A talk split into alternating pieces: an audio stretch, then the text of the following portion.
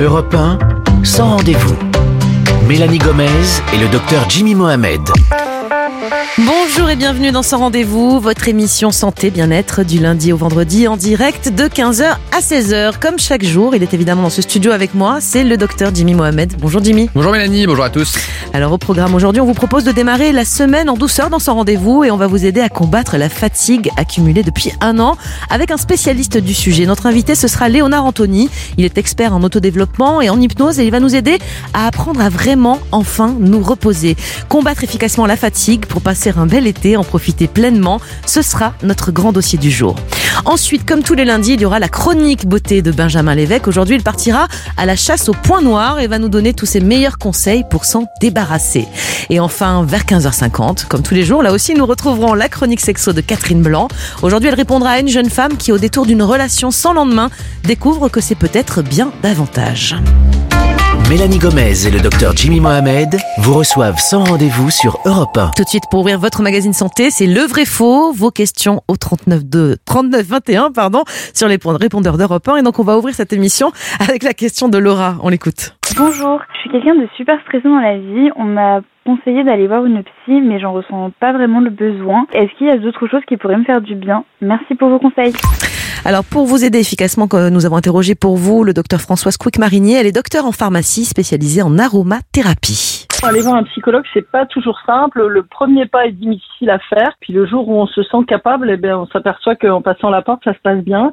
Donc, on peut utiliser, par exemple, euh, des plantes qui vont nous aider à mieux dormir, car c'est important. Ça peut être euh, la valériane, la passiflore, mais aussi, lorsqu'on a des réveils nocturnes, l'escoldia. Et puis, surtout, les huiles essentielles qui sont très, très documentées, comme la lavande officinale. Donc, on peut, par exemple, mettre deux gouttes sur les poignets et respirer en faisant une cohérence cardiaque ou une méditation en même temps. Ça aussi, ça calme l'esprit. On peut également, lorsqu'il y a des montées d'angoisse, prendre de la camomille romaine. Et là, on va sentir un apaisement immédiat. C'est d'ailleurs beaucoup utilisé à l'hôpital. Et enfin, si on n'aime pas l'odeur de lavande officinale, on peut utiliser l'huile essentielle de petit grain bigarade, qui va être très apaisante aussi et euh, très relaxante pour passer de bonnes nuits et passer des bonnes journées euh, mieux adaptées à son environnement et être euh, zen.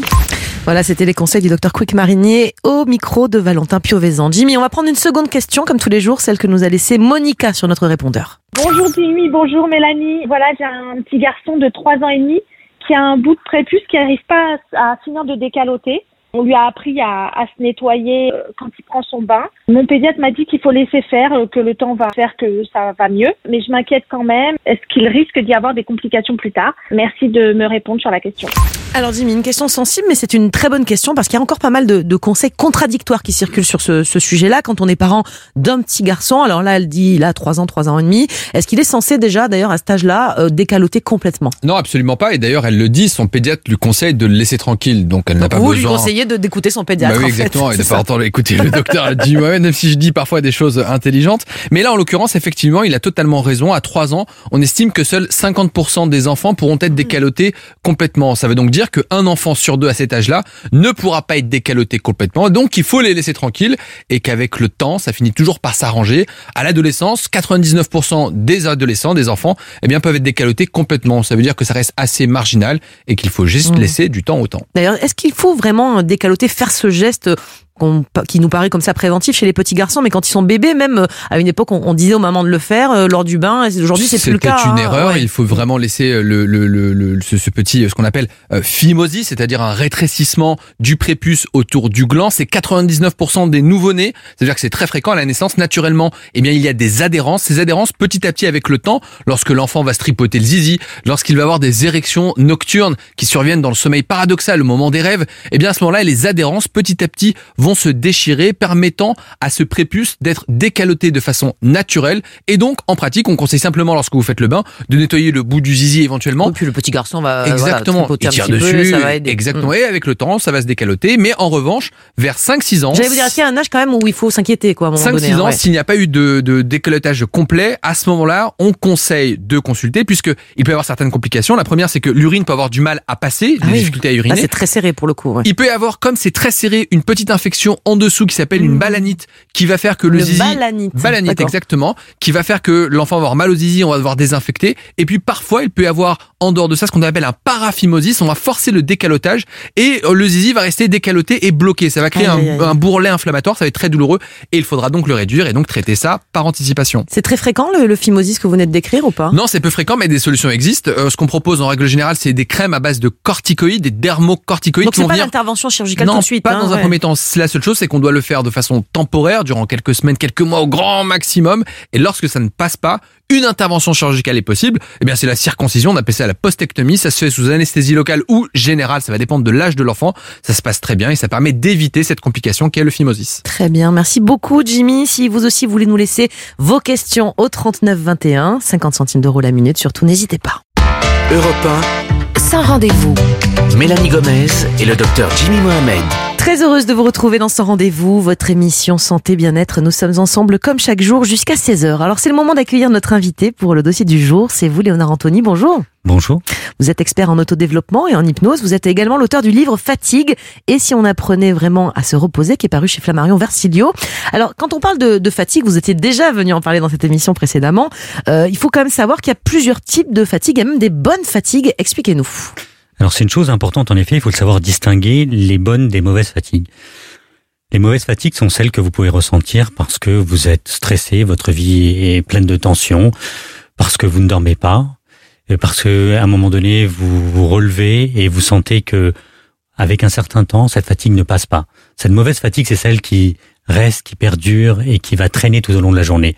Il y a aussi une fatigue, une mauvaise fatigue dont on parle peu, qui est cette fatigue d'être. On se sent pas bien, on s'en sent mal. Donc ça, c'est une première chose. Mais face à ça, il faut rappeler qu'il y a de très bonnes fatigues, celles par exemple liées à l'activité physique. Donc Mélanie, vous avez des exemples par exemple qui pourraient vous venir. On fait du sport. Et oui, après on est content et fier de soi en plus. Donc Ah même si on a un peu mal aux muscles, c'est pas bien grave. quoi. Exactement. Et où est-ce qu'on peut faire du sport? Pas dehors, en extérieur. Donc, Parfaitement, mais mais aussi. Dans les salles de sport, elles ont ouvert. Et voilà, ça a réouvert. On peut faire du sport, mais aussi on peut faire du sport chez soi. Par exemple, des gens ont des vélos d'appartement et, et on peut aussi faire du sport en chambre. Ah oui, bien sûr. Ah oui, vous vouliez m'amener là. D'accord, j'avais pas compris. Jimmy, je vous laisse la parole. Un C'était un peu poussif, mais on va y arriver. Alors, justement, Léonard, c'est une année un peu compliquée, presque deux ans compliqués. Est-ce qu'on peut être épuisé, même si on n'a pas eu le Covid? Et comment est-ce qu'on fait la distinction entre une fatigue, euh, vous l'avez dit, bonne ou mauvaise, et un véritable sentiment d'épuisement? Alors, il y a des qualificatifs de niveau parce qu'en en médecine, on distingue la fatigue et l'épuisement. L'épuisement, c'est l'aboutissement presque de la fatigue quand on va beaucoup trop loin. Il y a une chose qui est claire, c'est qu'aujourd'hui, au sortir de cette période qui a duré presque un an et demi, Ah oui. on est tous sur les rotules. Quoi. On était fatigué, aujourd'hui on est cuit. Et euh, la perspective de l'été nous donne un peu d'énergie, mais il faut être prudent. On en reparlera euh, plus tard. Donc, une chose à distinguer, c'est si vous avez juste un sentiment de fatigue et que ça passe assez vite, c'est bon signe. J'allais dire, vous allez pouvoir, avec plein de choses, on, en- on y reviendra, euh, traiter cette fatigue. Si elle dure une journée, deux journées, trois journées, il faut absolument consulter votre médecin parce qu'il faut savoir que la fatigue peut être aussi un symptôme. Heureusement, dans un très grand nombre de cas, c'est lié à notre façon de vivre. Et ça, c'est une bonne chose. Je pense qu'il faut le dire aux auditeurs, c'est rassurant. Mm. Mais il faut lever toute suspicion si la fatigue commence à s'installer, à durer et devient une forme d'épuisement chronique. Vous avez des patients, euh, vous nous avez expliqué euh, en préparant cette émission, qui sont euh, finalement tellement fatigués, tellement épuisés qu'ils n'arrivent même pas aujourd'hui à épuiser des ressources pour, pour revenir à cette nouvelle vie, entre guillemets. Le Covid, on l'espère, hein, on croise les doigts, on est en train de- de- d'en sortir. Et il y a des gens, vous avez une patiente notamment, qui euh, arrivent pas à enlever le masque. Enfin, il y a des gens qui sont restés un peu bloqués hein, dans l'état d'avant, vraiment complètement. Alors, c'est vraiment intéressant parce que justement, pour préparer l'émission, moi, je suis allé faire un tour dans mon quartier et j'ai vu qu'un très grand nombre de personnes avaient le masque. Et oui. Et donc, ça prouve que, et pourtant, l'information est passée. Donc, il y a plein de raisons à cela. La première, c'est que vous sortez de la boulangerie, vous avez mis le masque, vous n'avez pas oui, il y a un côté pratique. Il y a un côté ça. pratique. Donc ça, le faut de toute façon pour aller faire les boutiques. Exactement, donc, vous euh, prenez le métro, hum. le bus, donc euh, il y a un truc, on finit par euh, se dire, je vais le continuer à le garder. Mais un certain nombre de personnes que j'ai pu interroger me disaient, euh, je ne sais pas si c'est suffisamment prudent. Et il y a donc il y a une tension qui continue à rester. Et c'est, il faut dire, c'est légitime. On sort d'une période longue, on vous dit du jour au lendemain, clac, allez, c'est fini, tu peux enlever le masque. Eh ben, c'est pas évident. On a des comportements qui sont ancrés et qui sont restés là comme sous-jacents et qui font qu'on va, eh bien, moins bien respirer parce que nous le savons tous, on respire pas bien avec un masque. Et dans la rue, quand euh, il y a personne autour de vous à 10 mètres, a priori, Il n'y a pas de risque. il n'y a pas de risque. Avec euh, toujours la période de Covid, on a recours au télétravail de façon massive hein, pour éviter justement de se contaminer. Donc c'était une arme nécessaire contre euh, le virus. Mais malgré tout, est-ce que le fait d'être seul, la solitude, ça peut con- conduire à l'épuisement alors qu'on aurait pu se dire ah, en télétravail, je suis peinard, j'ai pas mon collègue euh, qui me saoule, j'ai pas mon boss. Est-ce que finalement ça peut être aussi contre-productif et de source de fatigue? Alors j'ai vu tous les cas de figure sur le sujet. J'ai vu des personnes qui, pendant la période de confinement, voulaient absolument retourner au bureau. Et donc parce qu'elles étaient, la solitude pesait trop. Donc euh, les entreprises ont Les enfants étaient trop bruyants derrière. Les enfants étaient trop bruyants et c'est une source de fatigue, reconnaissons-le. C'est-à-dire quand vous êtes en train de faire une visioconférence et que derrière euh, les gamins arrivent, c'est ça peut vite source de tension. Donc ça c'est un premier point. Le deuxième point, c'est que euh, nous ne sommes pas tous égaux sur cette question. La première des choses, c'est qu'il faut rappeler que l'homme, l'être humain, est un animal social. Il est fait pour vivre en communauté, en interaction et dans l'échange. Donc d'être cloîtré, si vous étiez célibataire ou jeune étudiant, je- on en a déjà parlé, hein, ça a Mhm. été difficile pour les étudiants.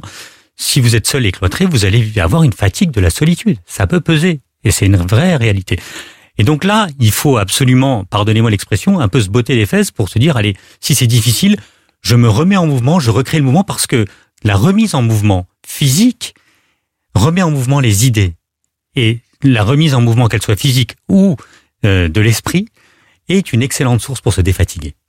Qu'est-ce que vous conseillez à ceux dont on parlait ju- juste avant, ceux qui n'arrivent pas aujourd'hui à aller de l'avant, à lever les gestes barrières, en tout cas ceux qui sont autorisés aujourd'hui? Comment on peut leur conseiller pour quel conseil on peut leur donner pour la- se remettre en route tranquillement en tout cas? Alors, Se mettre en marche? euh, Une approche qui est liée aux méthodes comportementales serait de, dans un premier temps, de prendre un endroit sécur. Donc, je vous dirais, euh, allez dans un parc à des heures creuses, si vous télétravaillez en l'occurrence, et euh, là où il n'y a pas de monde, déjà reprenez le, j'allais dire, contact avec l'air, c'est-à-dire enlevez le masque et voyez que tout d'un coup, c'est une autre forme de respiration, c'est une autre forme pour de se remettre en forme, parce que la fatigue, son alter ego, c'est la remise en forme. Eh bien, pour vous remettre en forme, marchez tranquillement, marchez de plus en plus vite, remarchez tranquillement, et sentez que cette faculté-là, vous l'aviez, elle était là, présente, et elle va vous redonner un coup de peps et un coup de tonus. Merci Léonard Anthony. On va poursuivre cet entretien dans quelques minutes. Vous restez bien avec nous. Sans rendez-vous, 15h, 16h sur Europe Mélanie Gomez et le docteur Jimmy Mohamed. Nous sommes ensemble jusqu'à 16h pour votre émission Santé Bien-être, une émission sans rendez-vous. Soyez les bienvenus si vous nous rejoignez. Alors notre invité, il est toujours en studio avec nous, c'est vous Léonard Anthony, vous êtes expert en autodéveloppement et en hypnose et l'auteur du livre Fatigue et si on apprenait vraiment à se reposer qui est paru donc chez Flammarion Versilio. Alors euh, Léonard Anthony pour euh, lutter contre la fatigue, la fatigue, est-ce que vous avez des trucs? On, on va passer à l'hypnose juste après, vous allez même nous faire une petite séance. Moi je vais profiter, je vais vous laisser le, le micro, mais Hors, hors hypnose, on va dire, est-ce que vous avez des petits trucs anti-fatigue, en tout cas pour se défatiguer, qui sont assez efficaces et que vous utilisez peut-être vous euh, personnellement d'ailleurs? Bah, je, je vais vous partager mes secrets personnels. Ah, génial, allez, on y va. Alors, la première des choses, c'est ralentir. Hmm. Je sais que ça paraît bête, il faut Déjà, le quand on m'entend et on vous entend, je pense qu'on a compris que vous étiez beaucoup moins fatigué que moi, vu que vous parlez Mais je calmement. m'entraîne à ralentir. Mais ça a été un effort. C'est une chose importante à savoir, c'est que je, je ne suis pas né en parlant lentement. J'ai- J'ai vraiment appris à ralentir. Et c'est vraiment quelque chose à notre époque où tout va très très vite, où on est speed, on est en train de consulter 25 téléphones euh, et applis différentes. Il va falloir réapprendre à ralentir. Parce que quand on ralentit, tout son système cognitif va être en fait plus présent. Et on va être aussi plus présent à son corps. Donc ça, c'est une première chose. La deuxième chose, c'est réapprendre à faire des pauses. Ça paraît idiot, encore une fois, mais faire des pauses, c'est, à force d'en faire, de redoubler, on pourrait même dire d'un point de vue du langage, de redoubler la pause, on se repose. Eh bien, euh, si vous êtes, par exemple, à votre bureau, prenez le temps de faire, comme les gens qui fument, des pauses clopes, mais sans clopes.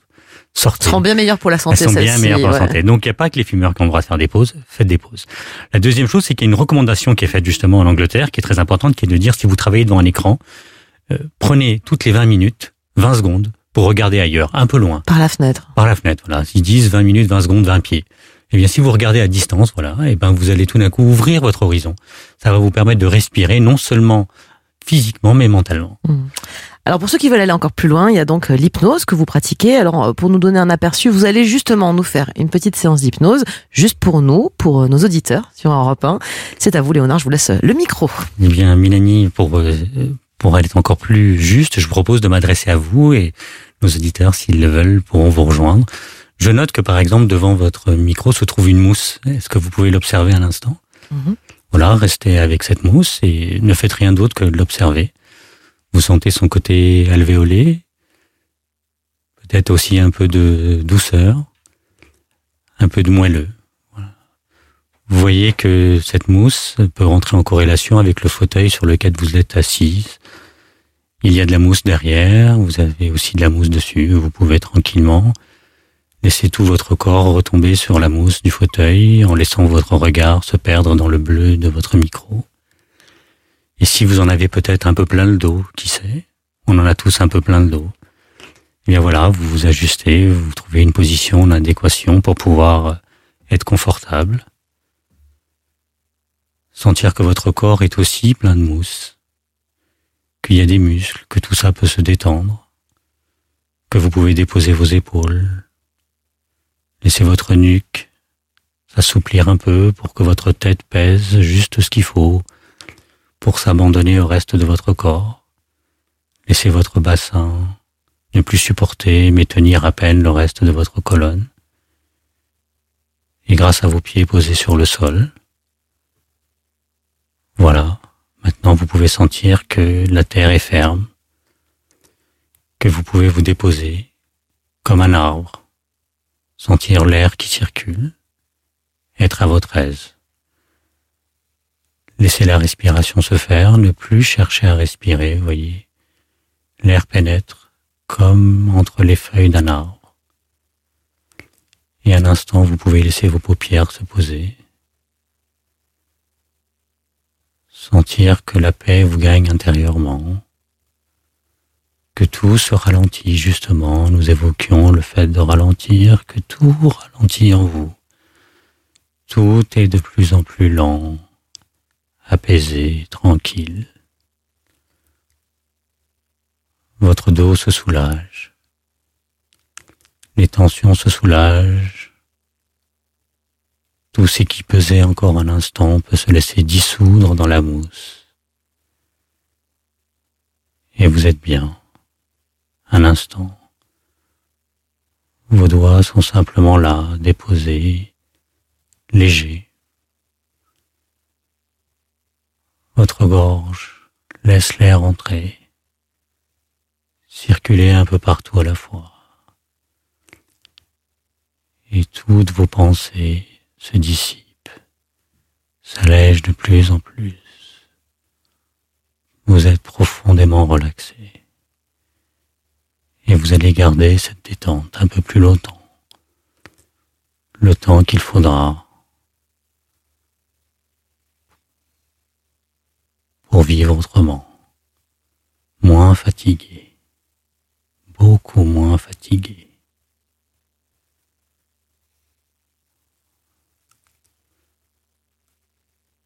Vous pourrez prendre une inspiration profonde quand vous voudrez. Sentir que cette inspiration, elle aussi, apaise. Vous faites un voyage tout en restant là, partout, ici et ailleurs.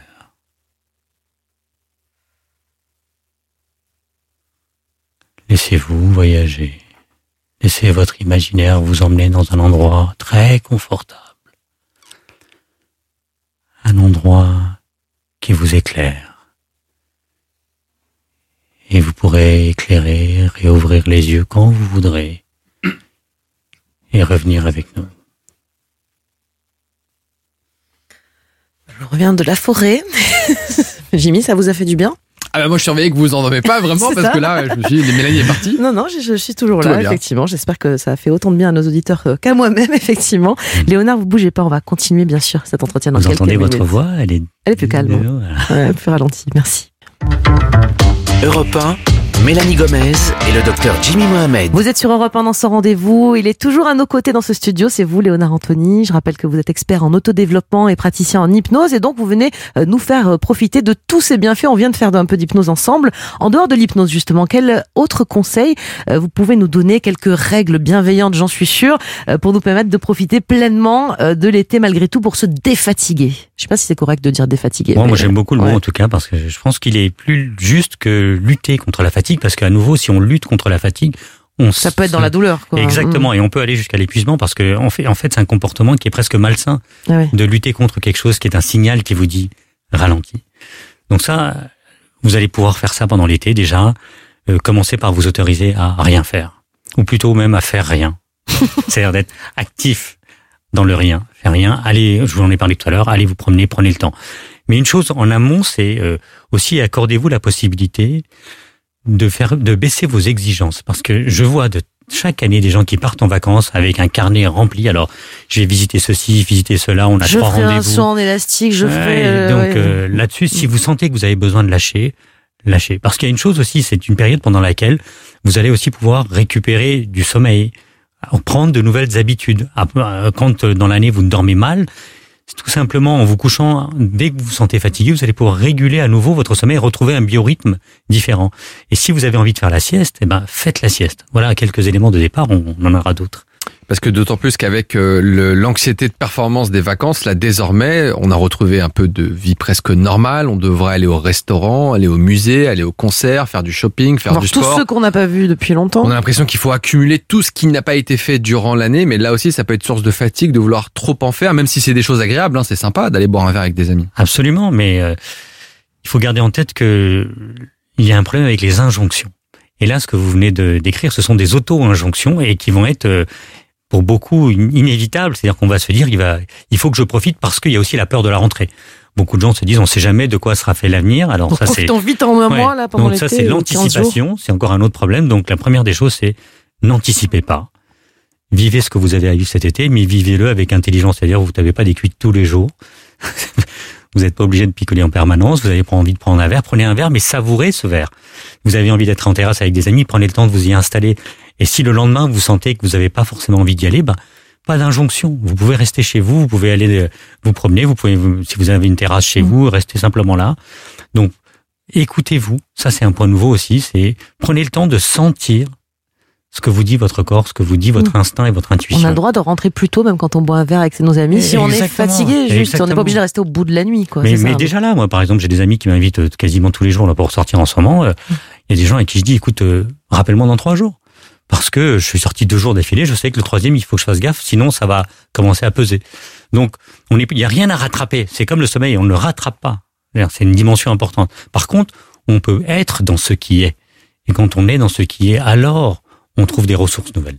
Je regarde mon téléphone, je n'ai reçu aucune invitation depuis plusieurs jours, donc je pense que c'est un autre problème, Léonard. Alors, il va falloir se reconnecter. Je vais vous en envoyer. Avec grand plaisir. Est-ce qu'il va falloir se reconnecter en se déconnectant, notamment peut-être des réseaux, de tous ces selfies qu'on veut prendre en permanence pour montrer qu'on va bien, alors que parfois c'est pas forcément le cas?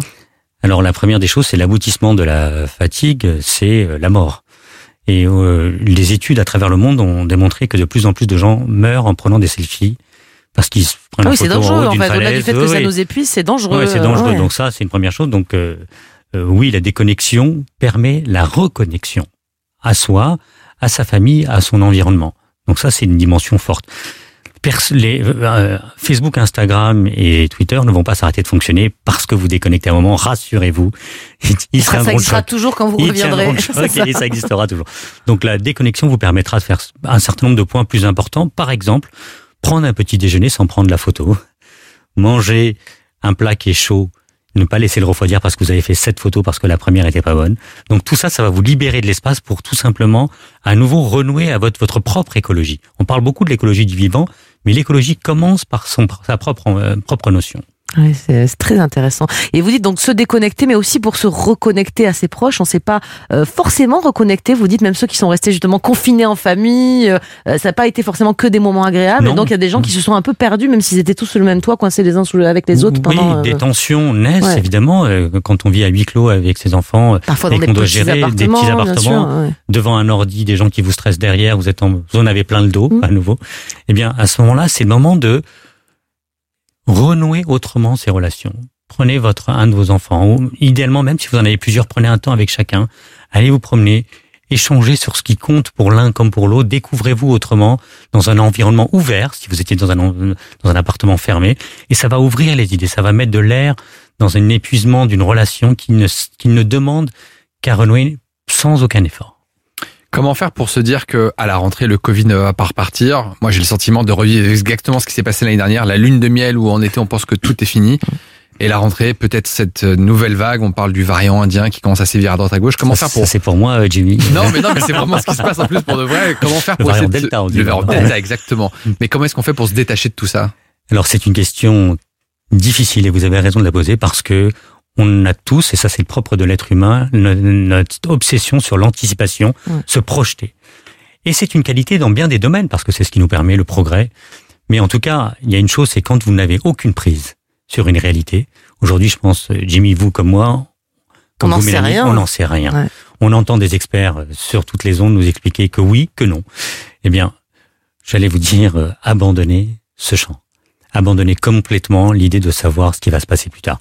Et vivez ce qu'il y a à vivre maintenant avec intelligence, parcimonie, relation, connexion. Et un point fort aussi, on a parlé de- du Covid, mais c'est aussi valable pour la rentrée. Beaucoup de gens vont commencer de la dernière semaine à vouloir courir. Les courses pour l'école et tout Voilà, ça, mon Dieu, euh, ça m'angoisse déjà. Préparez-les avant de Ouais. partir si vous pouvez. Et une chose aussi, c'est si vous avez des dossiers qui commencent à tomber sur votre boîte mail pendant les vacances, coupez-la pendant la dernière semaine ou les trois derniers jours si une semaine c'est trop. Pourquoi? Parce que sinon vous allez revenir avec ça. Hum, Très bien. Merci beaucoup, Léonard Anthony, d'avoir euh, répondu à nos questions. Et donc, pour en savoir plus, je rappelle votre livre, hein, qui est une vraie Bible sur le sujet, Fatigue. Et si on apprenait vraiment à se reposer, paru chez Falmarion Versiliou. Merci encore.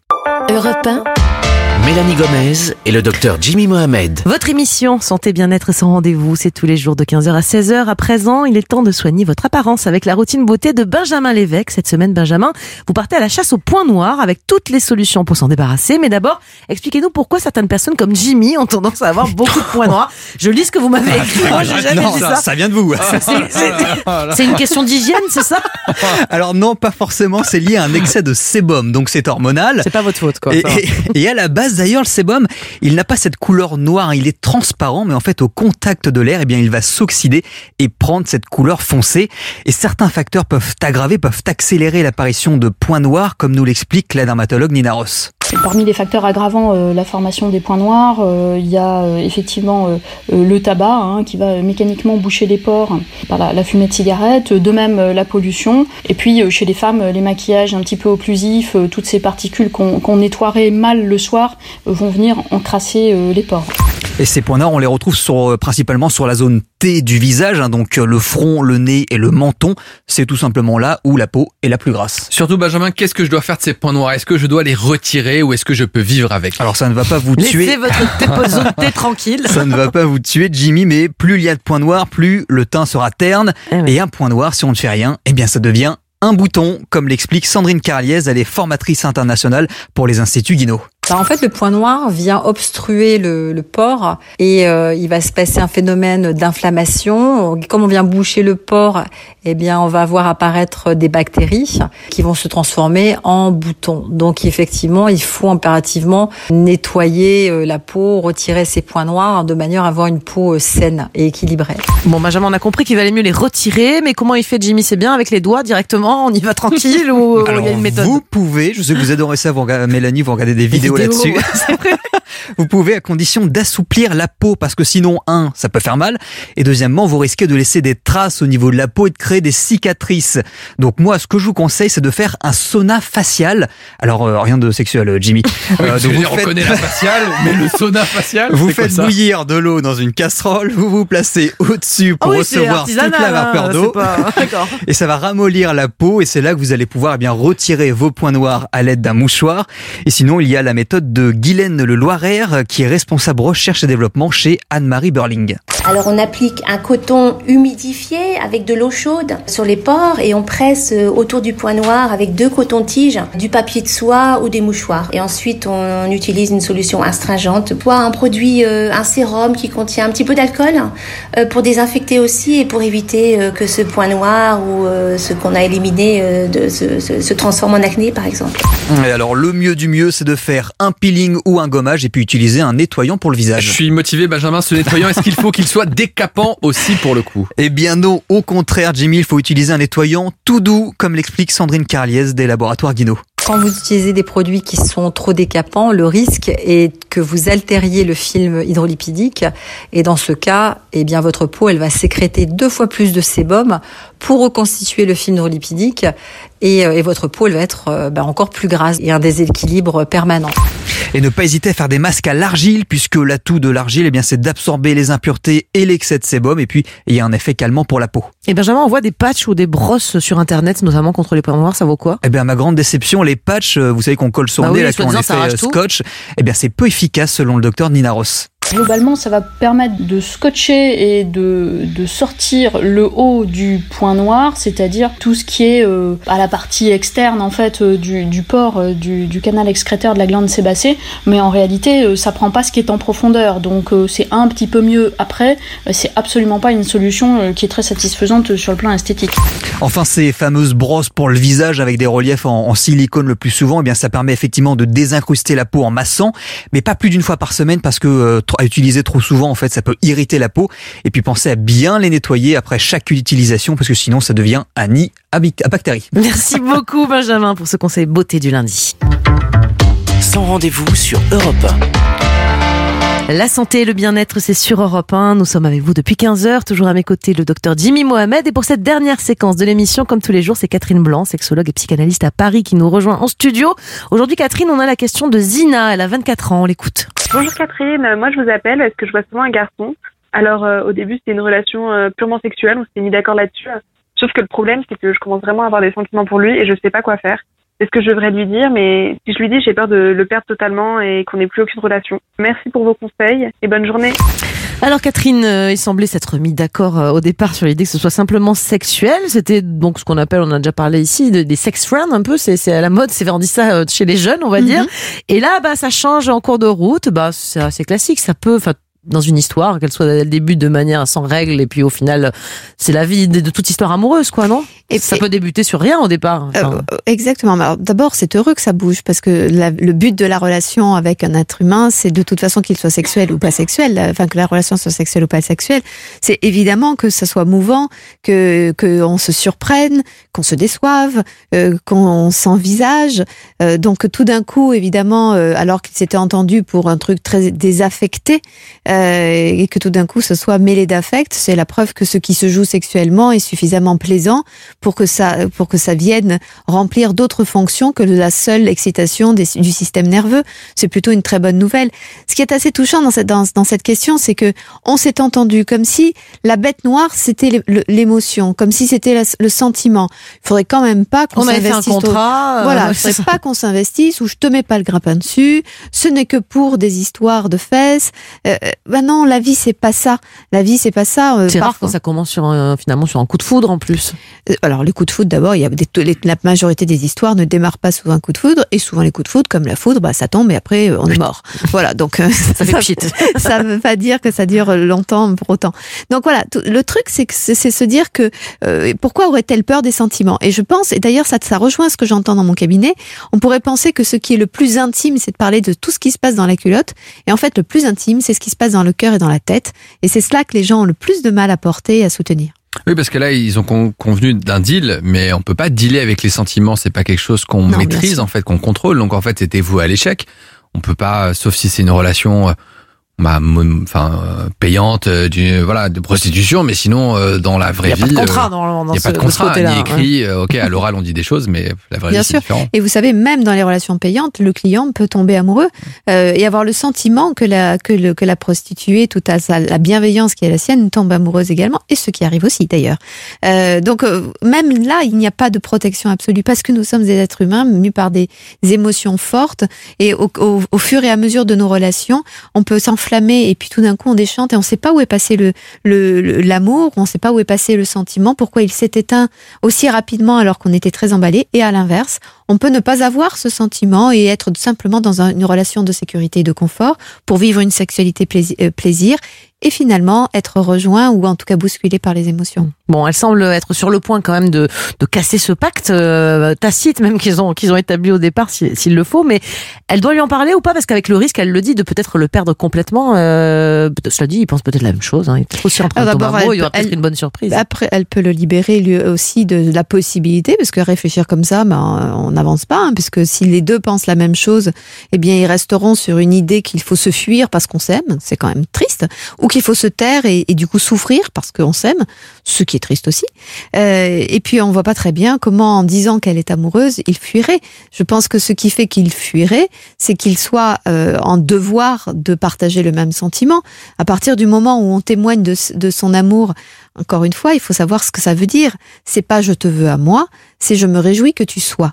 Et euh, comme le disait Spinoza. Donc, à partir du moment où je te dis que je me réjouis que tu sois et que ça, ça emballe mon cœur, ça emballe mon âme, qu'est-ce que ça peut faire à l'autre si ce n'est d'être l'objet d'un emballement? On cherche bien l'emballement sexuel et l'orgasme. Bah là, c'est un emballement du cœur, c'est tout aussi merveilleux.